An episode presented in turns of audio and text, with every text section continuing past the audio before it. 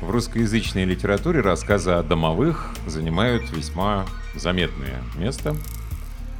И наверняка многие из вас помнят мультфильмы о домовых, книжки о домовых. Вот еще один вариант новейшей литературы. Далее Трускиновская «Перышко».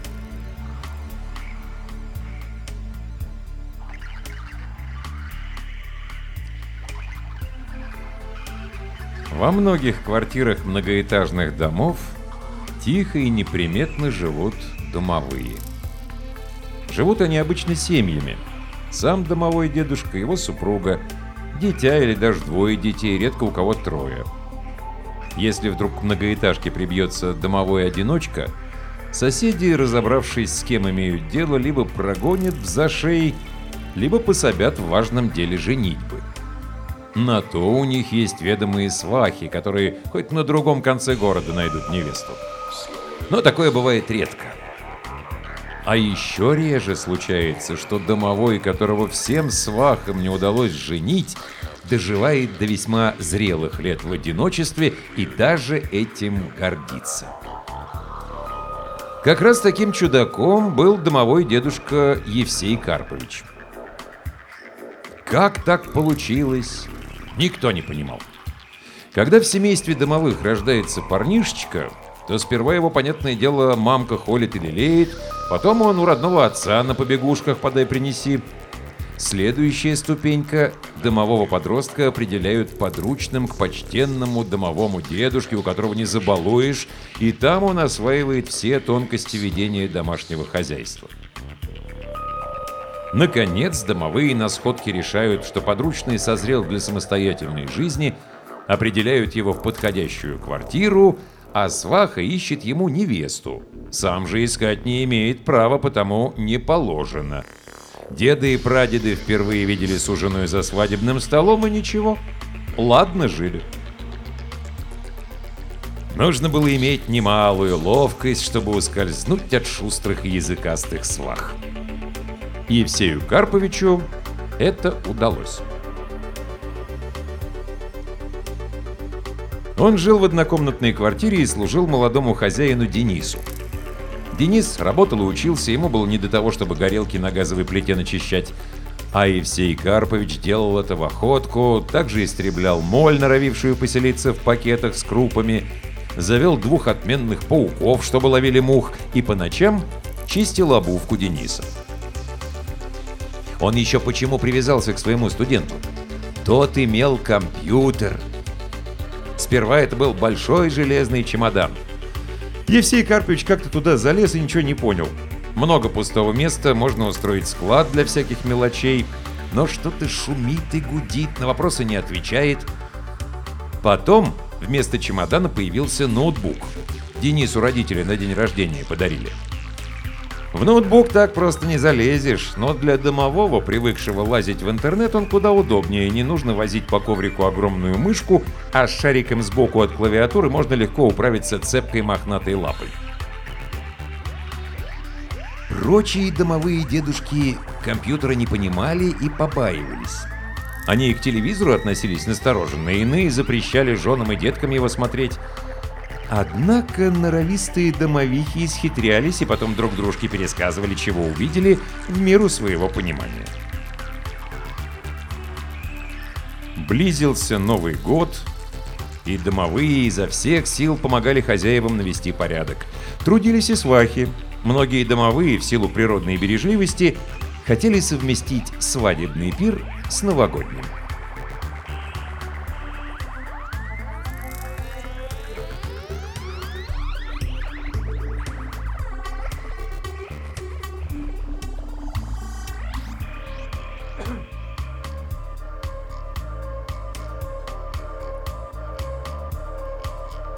И вот в гости к домовихе Прасковье Степановне прибежала сваха Неонила Игнатьевна, причем прибежала издалека, два дня добиралась.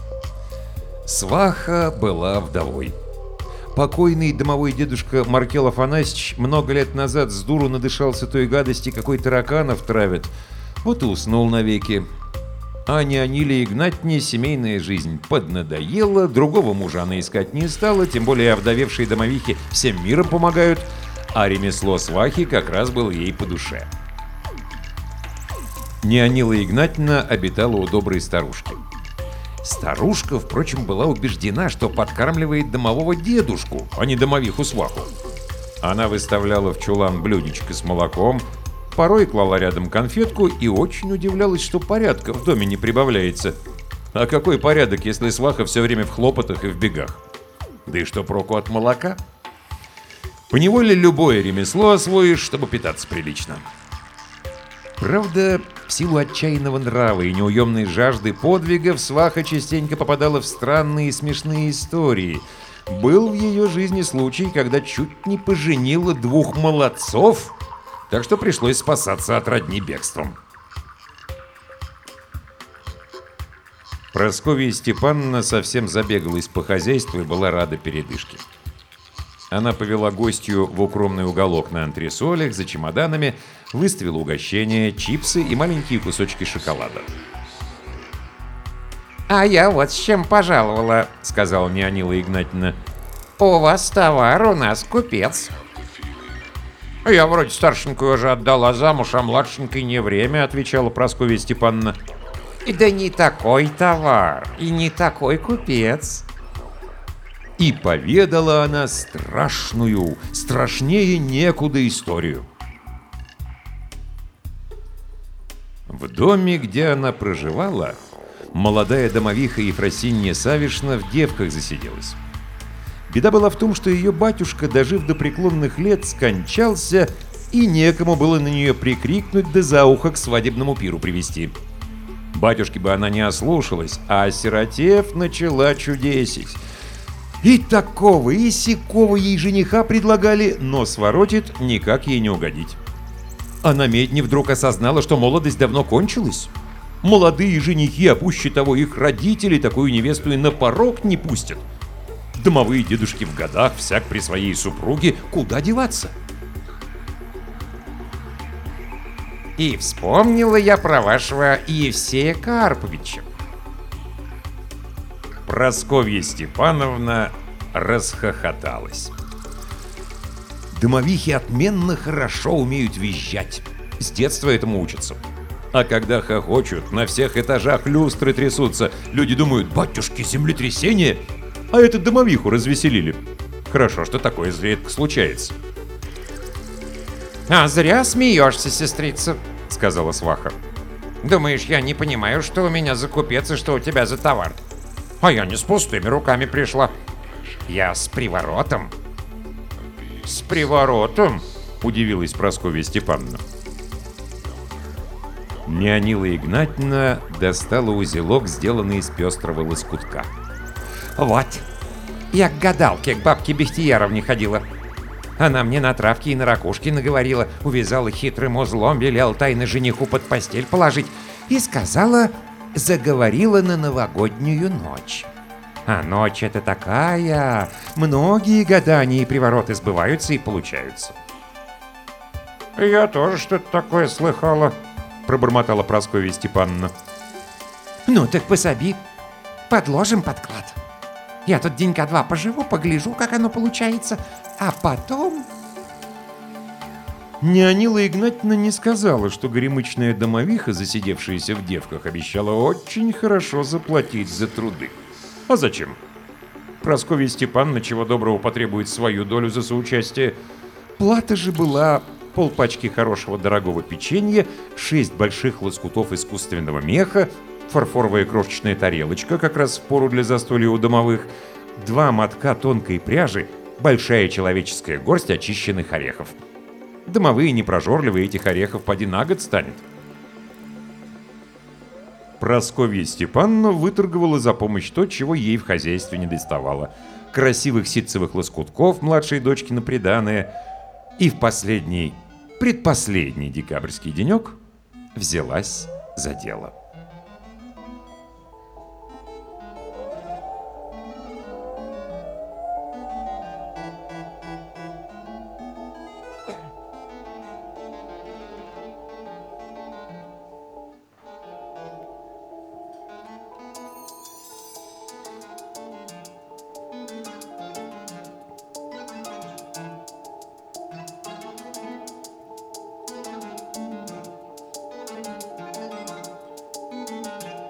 Обе домовихи по щелям в межэтажных перекрытиях отправились поглядеть, чем занимается Евсей Карпович, а если куда-то убрел, найти его постель и спрятать там подклад. И тут между ними вышел спор. Одна считала, что подклад нужно делать исключительно в новогоднюю ночь, другая, что в любое время, а как раз в новогоднюю ночь он и сработает. Так что спорщицы разошлись в разные стороны и какое-то время друг на дружку дулись. Евсей Карпович и не подозревал, какая на него устраивается облава. Он был занят делом, читал на экране ноутбука переписку Дениса с его подружкой Настей, кряхтел и горестно охал. Самого Дениса дома не было, ушел на дежурство. Если не подрабатывать, то денег, что присылают родители, на жизнь не хватит. Старый домовой дедушка не понимал, как люди, которые, по мнению Дениса, любят друг друга, могут друг другу наговорить таких гадостей? Потом он разозлился на глупую и неправильную человеческую молодежь и с горя полез на книжную полку, где стояли старые и очень полезные справочники и словари. Там Евсей Карпович хранил игрушку-пятнашку, подаренную Денисом. Случилось это, когда он увлекся компьютерной игрушкой настолько, что чуть не заболел. Денис решил, что простенькая пятнашка, где нужно двигать пластиковые квадратики, вреда здоровью не причинит. По стародавнему закону человек не должен видеть своего домового. Но так сложилось, что Денис несколько раз видел Евсея Карповича, и ничего, мир не рухнул. Однако домовой дедушка все же старался на глаза хозяину не попадаться, и потому он имел в однокомнатной квартире несколько удобных укрытий, одно из них как раз за словарями.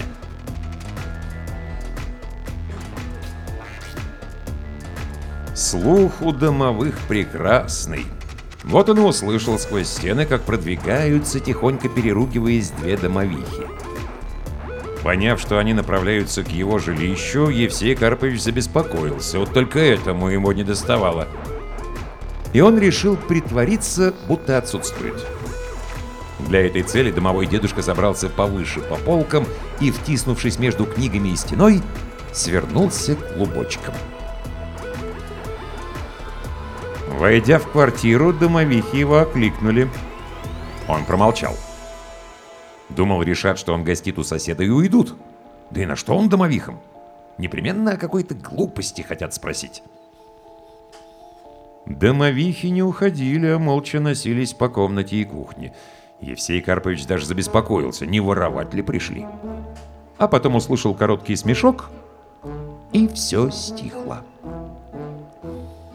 Он выглянул из укрытия, домових не увидел. Тогда он вздохнул с облегчением. Убрались, вот и прекрасно.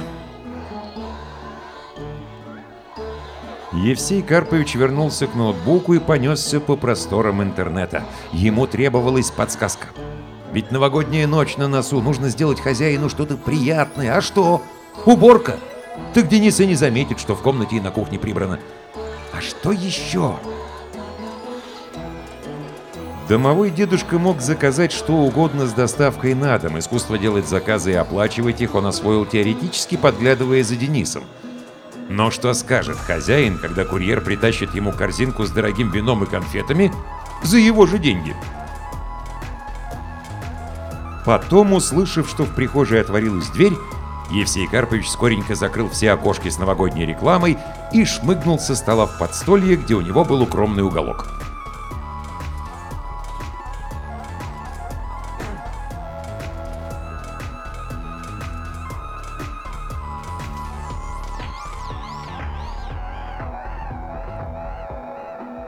Когда Денис, посмотрев на экране ноутбука что-то невразумительное и суетливое, лег спать, Евсей Карпович тоже оправился в свою спаленку, которую устроил в очень удобном месте возле теплой трубы парового отопления, за стенкой шкафа и плотной шторой. Он иногда завидовал домовым, живущим в семьях, где есть хозяйка, женщина в годах, имеющая запасы всяких полезных вещей – у нее можно разжиться клочком меха, лоскутом толстой ткани, старой варежкой, всем тем, что требуется домовому, мастерящему себе постель. В хозяйстве Дениса даже правильных носовых платков не было, только бумажные.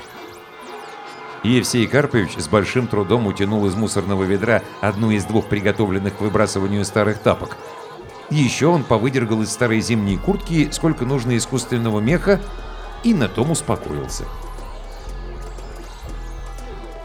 На сон грядущий домовой дедушка съел кусочек печенья, потому что ложиться спать на пустой желудок домовые не имеют права.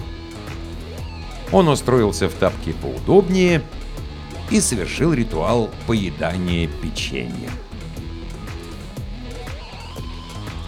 Обычно ему снились приятные сны. Конфеты, пирожки, теплые вязаные шарфы и варежки, красивые блюдечки с молоком и со сливками, а также лучшее, что вообще может быть на свете — орехи. Евсей Карпыч приготовился блаженствовать. Да не тут-то было. Для блаженства непременно нужно побарахтаться, укладываясь поудобнее. Домовые называют свои задние мохнатые лапы, которыми ходят на человечий лад, ногами. Евсей Карпович уже на грани яви и сна вздумал поменять положение ног, закрутив их и зацепив ступнями друг за дружку. Но не вышло. Ноги оказались словно бы связаны незримыми и очень тонкими веревочками. Евсей Карпыч подумал, какой гадкий сон. Он попытался брыкнуть незримого злодея, что накинул на ноги петли, и не получилось. Более того, прокладывая путь сквозь шелковистую шорстку домового дедушки, словно бы крошечные бисерные шарики покатились, таща за собой нити. Евсей Карпович взвизгнул и отчаянным рывком разодрал путы. Он не то выскочил, не то выкатился из тапки и отполз на несколько шагов.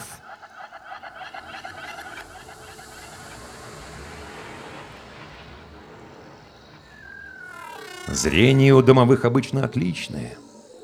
Евсей Карпович несколько попортил свое, торча целыми днями перед экраном компьютера, однако увидел страшное. Из тапки торчали, колыхаясь и извиваясь, почти прозрачные нити длиной чуть ли не в полтора вершка. Казалось, в постели у домового дедушки поселился осьминог или кальмар, или еще какое-то чудище, которое можно увидеть только на экране ноутбука. Тихонько взвыл Евсей Карпович. Вообще-то он был не испугливых. Он мог схватиться в драке не только с мышью, но и с крысой. Но кальмар в собственной тапке — это было для него чересчур. Главное, непонятно, откуда чудище взялось. Неужто выползло из ноутбука? Евсей Карпович снова позавидовал домовым, живущим в квартире, где есть пожилая хозяйка. У такой хозяйки непременно должна быть корзина с вязальными причиндалами, а там тонкие и острые металлические спицы. Того, кто засел в тапке, можно было бы насмерть заколоть спицей, но ее не было.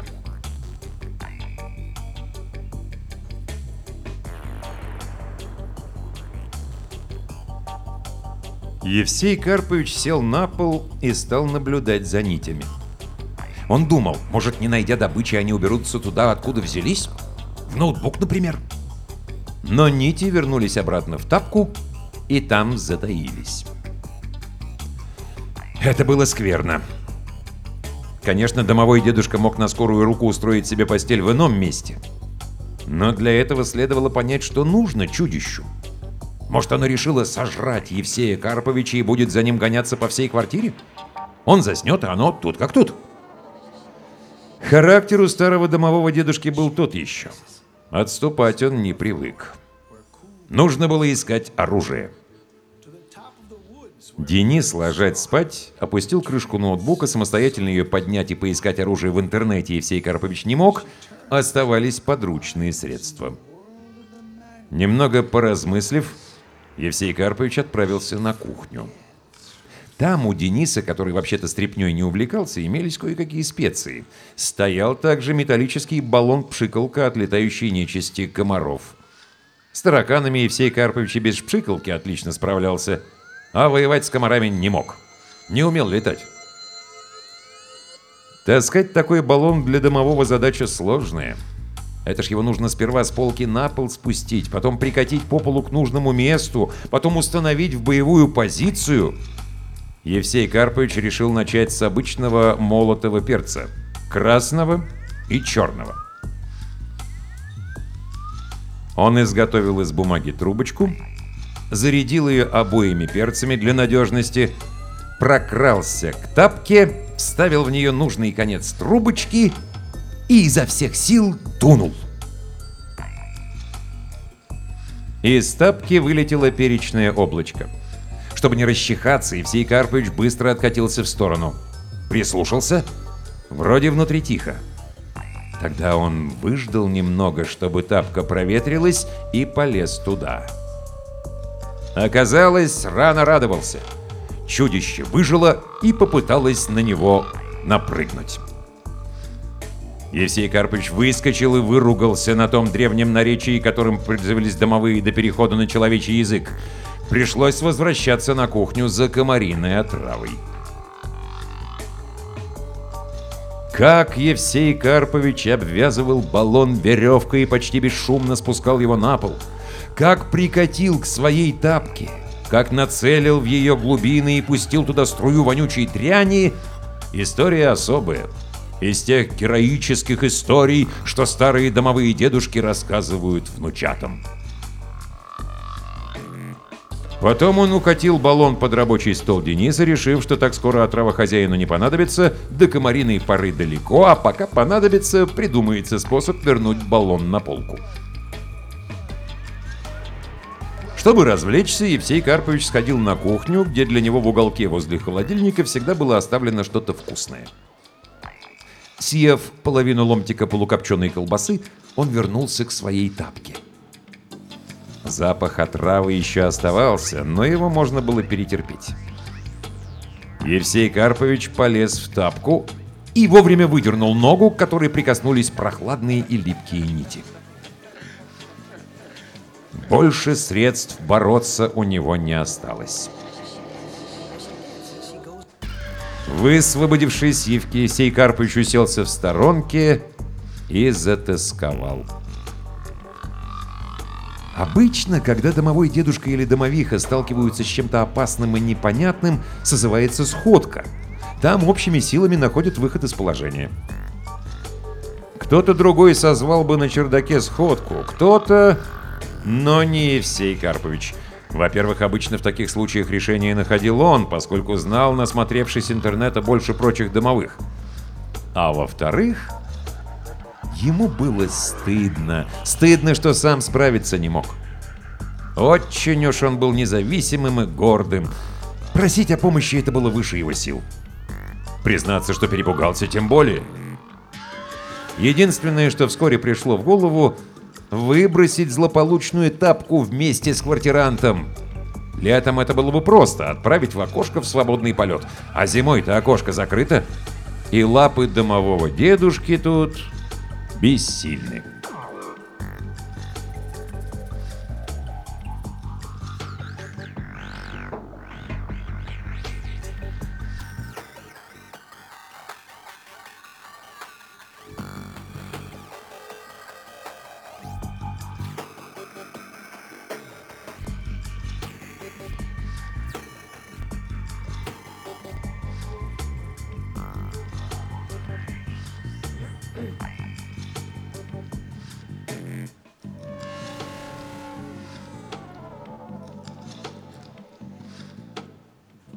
Переночевал Евсей Карпович на кухне.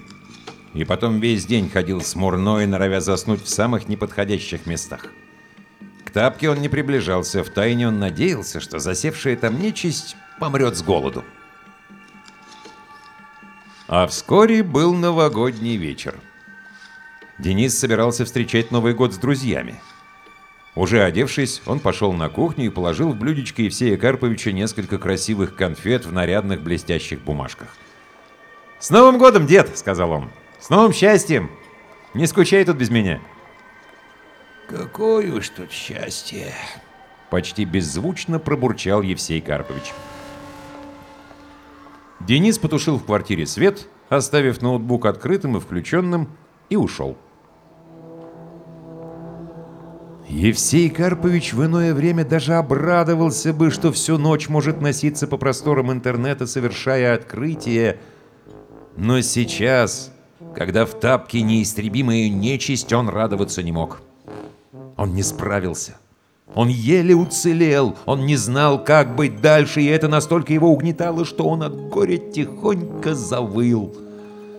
Видно, это была скопившаяся за долгое время обида, причем на весь белый свет сразу.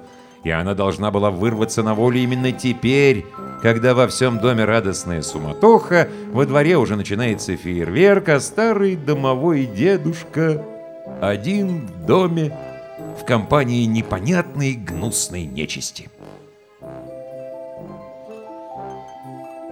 Выть в темноте Занятие самозабвенное, вот Евсей Карпович и не заметил, откуда вдруг взялся мальчишка лет 13, светловолосый и кудрявый, в белой рубашке и белых же штанах по колено. «Ты что стонешь?» — спросил мальчишка, опускаясь на корточки и ставя на пол корзинку, сплетенную из золотистых прутьев. «Тебя обидели?»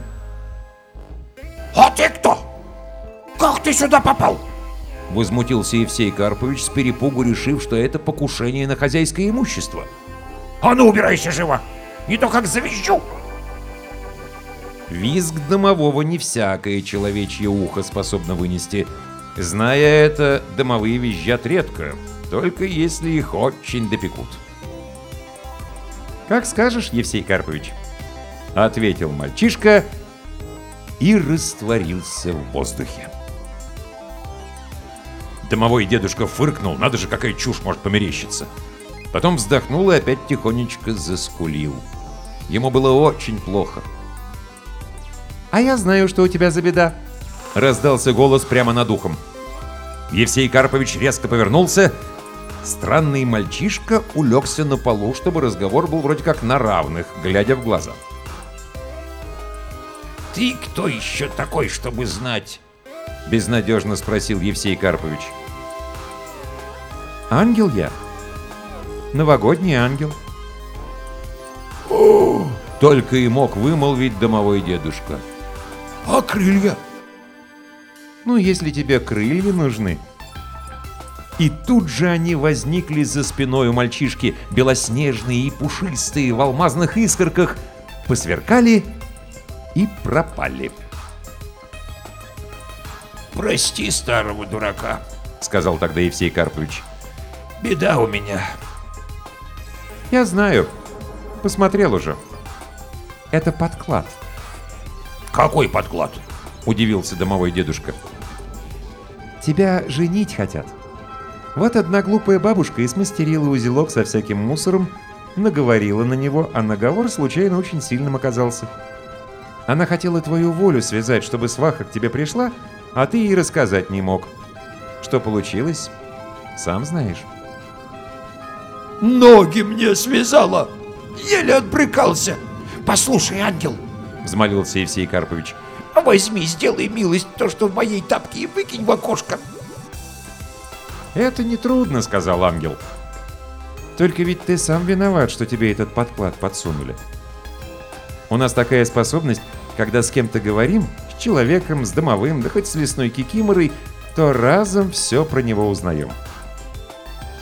Вот и я знаю, что ты по меньшей мере 10 раз мог жениться на пригожей хозяйственной домовихе, да все как-то уворачивался. А это нехорошо. У домового должна быть семья, детки должны расти. Ты вековечный закон нарушил, Евсей Карпович. «Нарушил?» — горестно согласился старый домовой дедушка. «Да если они все мне были не по душе!» «Эх, не понять тебе, ангелочек!» «Это ты неправду сказал», — заметил ангел. «Просто боялся ты, Евсей Карпович. Боялся потерять свободу, а взамен получить всякие обязанности. Ну да ладно, это дела давние. Давай договоримся так. Я тебя от подклада избавлю, а ты хоть на старости лет поживешь правильной жизнью. Найдут тебе домовиху, отгуляете свадебный пир, Я знаю, как это у вас делается. Договорились? А как ты мой зловредный нрав переменишь? Заинтересовался Евсей Карпович. Он вдруг понял, что ангел прав, что одиночество ему давно не в радость. И понял также, что спасти от одиночества может только чудо. Еще он подумал, что с домовихой можно будет иногда разговаривать, вместе с ней сидеть перед ноутбуком, да и в хозяйстве лишние лапы не помешают. Ангел усмехался. А очень просто. Вот у меня корзинка, а в ней новогодние чудеса. Он достал перышко, дунул, распушил, чем-то остался недоволен и вынул другое. Мы, новогодние ангелы, целый год эти перышки там наверху собираем. Ты положишь его туда, где спишь, и оно понемногу тебе поможет измениться, стать уживчивым и ласковым. Да и хорошую домовиху подманит. Да, Согласился Евсей Карпович. подманит. Но в голове у него уже зрел замысел. «Точно ты намерен жениться?» Точно, точно! — закричал Евсей Карпович, протягивая лапы к перышку. Давай сюда, забирай подклад. Ангел протянул руку, и на ладони оказался пестрый узелок. «Забираю. А ты получай перышко», — сказал он. Евсей Карпович схватил неожиданный подарок и стал суетливо кланяться своему спасителю. Ох, прям не знаю, как благодарить. Ох, выручил ты меня в беде неминучей. Ох, век твою доброту помнить буду. выкрикивал он. «Ладно, ладно, хватит! Некогда мне! Новогодняя ночь коротка, перышек же раздать нужно немало. С Новым годом, Евсей Карпович! С новым счастьем!» Ангел исчез. Евсей Карпович беззвучно рассмеялся. Счастливого пути тебе, дитятка. — пожелал он. Перышко в его лапе нежно светилось. Вот и подарочек. Вот и подарочек. Прошептал Евсей Карпович и, взяв перо в зубы, полез на Денисов диван. Там он надорвал в углу изголовья ткань и засунул перышко поглубже. Давай, помогай, Сказал он. Пусть Денис с Настенькой помирятся и живут, ладно.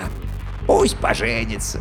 А я что? А я уж как-нибудь, как привык. Подумаешь один. При них как-нибудь проживу. Он пошел на кухню, развернул праздничную конфету, отгрыз кусочек и забрался в свою тапку. Потому что нельзя домовому ложиться спать на пустой желудок. Это нарушение вековечного закона, а такие законы нужно соблюдать.